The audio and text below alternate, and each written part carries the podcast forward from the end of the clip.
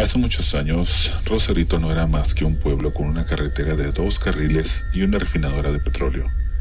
Sin embargo, ya contaba con el famoso Hotel Rosarito, que fue visitado por personajes tan conocidos como Al Capone, Dolores del Río, Marlon Brando y María Félix. Era un lugar para festejar los mejores eventos. Las personas viajaban de diferentes lugares del mundo para celebrar aniversarios, bodas, fiestas de compromisos, bautizos, etc. Pues sucedió que un día muy particular se celebró en el Salón Azteca una boda, la boda de Camilo y Victoria, una pareja de jóvenes muy enamorados que se habían decidido a unir sus almas para toda la vida bajo los tradicionales votos. Estaré contigo en lo próspero y en lo adverso, en la salud y en la enfermedad. Pasaron momentos muy especiales con familiares y amigos. En el Salón Azteca nunca se había sentido esa atmósfera llena de amor y fue un día bello, aunque el cielo estuviera gris y la atmósfera húmeda. Llegó la hora de despedirse de sus invitados. La novia lucía preciosa con su vestido sencillo y elegante. El novio era feliz con solo observarla imaginando la vida que tenían por delante. Partieron entre risas y abrazos y de pronto empezó a llover, con gotas de agua gruesas y viento violento. Nada de esto disminuyó el ánimo de los novios. Consideraban que era romántico ir viendo la lluvia en camino a su noche de bodas. El padre de la novia les obsequió un gran tour por Europa como regalo de luna de miel y los novios tenían que viajar a Los Ángeles para tomar su vuelo.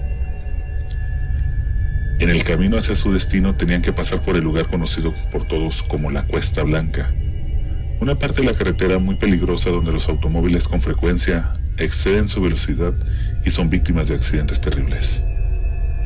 Ahora está muy congestionado y hay luz y casas, pero en ese entonces era un lugar solitario y oscuro.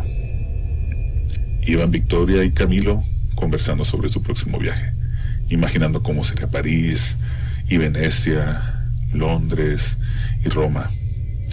La lluvia crecía con intensidad.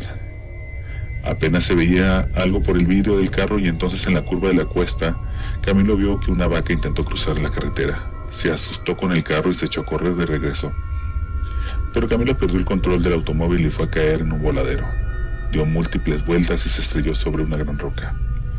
Camilo salió disparado del auto y quedó herido de muerte, agonizante y dando gritos de dolor.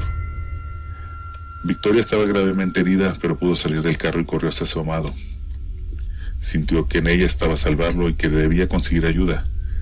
Fue hacia la orilla de la carretera a pedir ayuda, pero los pocos carros que pasaban esas horas de la noche se iban de paso. Pues una novia gritando y cubierta de sangre los asustaba o simplemente les importaba poco. Victoria sentía que con cada segundo que pasaban, las posibilidades de salvar a Camilo disminuían.